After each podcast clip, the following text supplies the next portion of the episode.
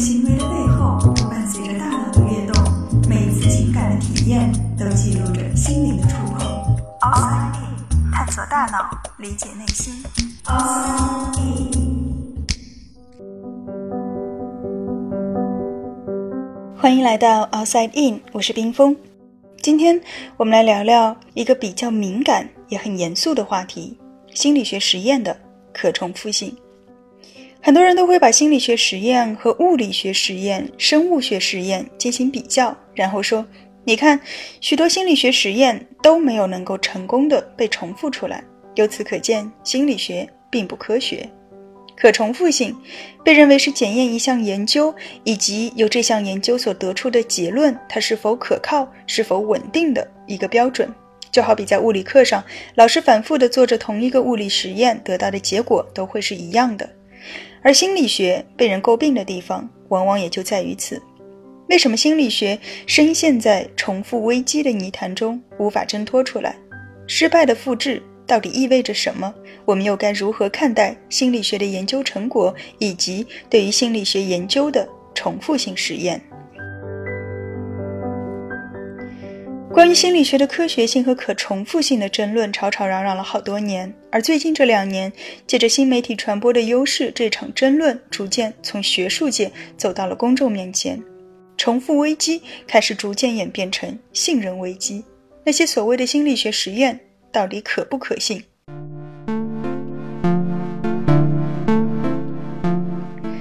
最大的一次危机事件是在二零一五年。一个名叫“开放科学合作”的科学家团体在科学杂志上发表了一篇论文，说他们重复了一百项刊登在心理学顶级期刊上的研究，结果只有百分之三十六的实验得到了重现。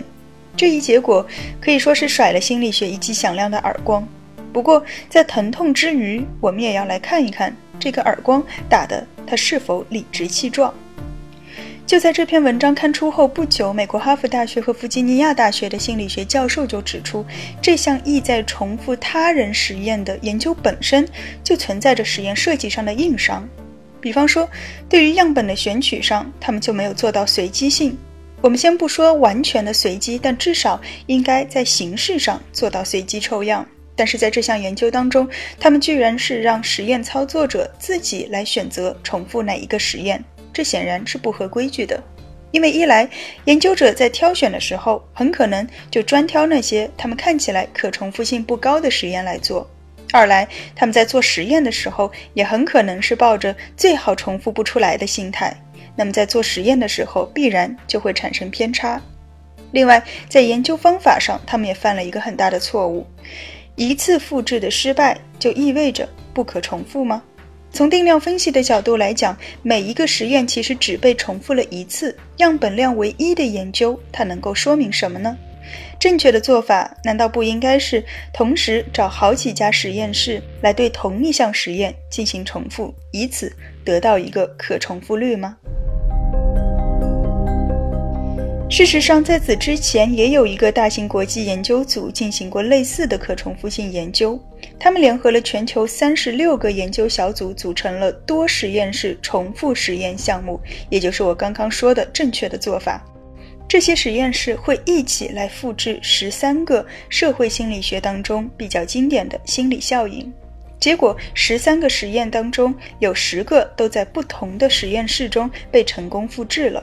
从这个比例来看，心理学实验的可重复率并没有我们想象的那么低。更何况，这些还都是社会心理学的实验，并且大多采取的是不可控因素比较多的问卷的形式。如果是基于大脑和神经方面的心理学研究领域，那么客观性和可控性都会比问卷高得多，可重复率也应该会更高一些。当然，我们也不得不承认，心理学研究的可重复率肯定是较物理学要低的。这并不奇怪，因为心理学研究的是人，而人是在不断变化的。十年前人们的观念和十年后可能是一百八十度的大反转。所以，如果无法再现十年前的实验结果，并不代表就一定是当初的实验错了。可能是人变了，思想变了，价值观变了，也可能是环境变了，物质条件变了，我们的生活方式变了。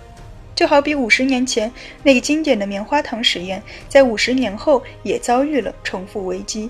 可能未必就是延迟满足理论出了什么问题，或许是棉花糖对于如今的孩子来说已经不那么具有诱惑力了。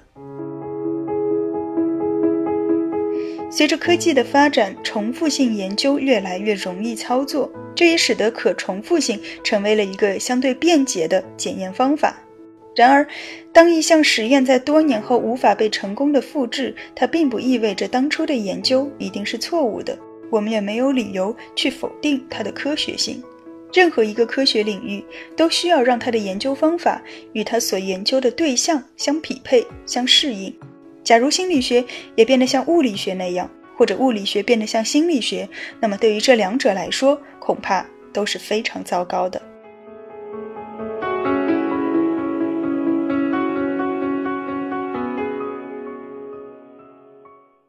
探索大脑，理解内心。outside in